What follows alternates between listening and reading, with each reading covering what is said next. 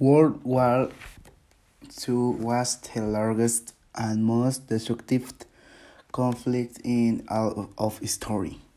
Germany invaded Poland on September 1 eh, of 1939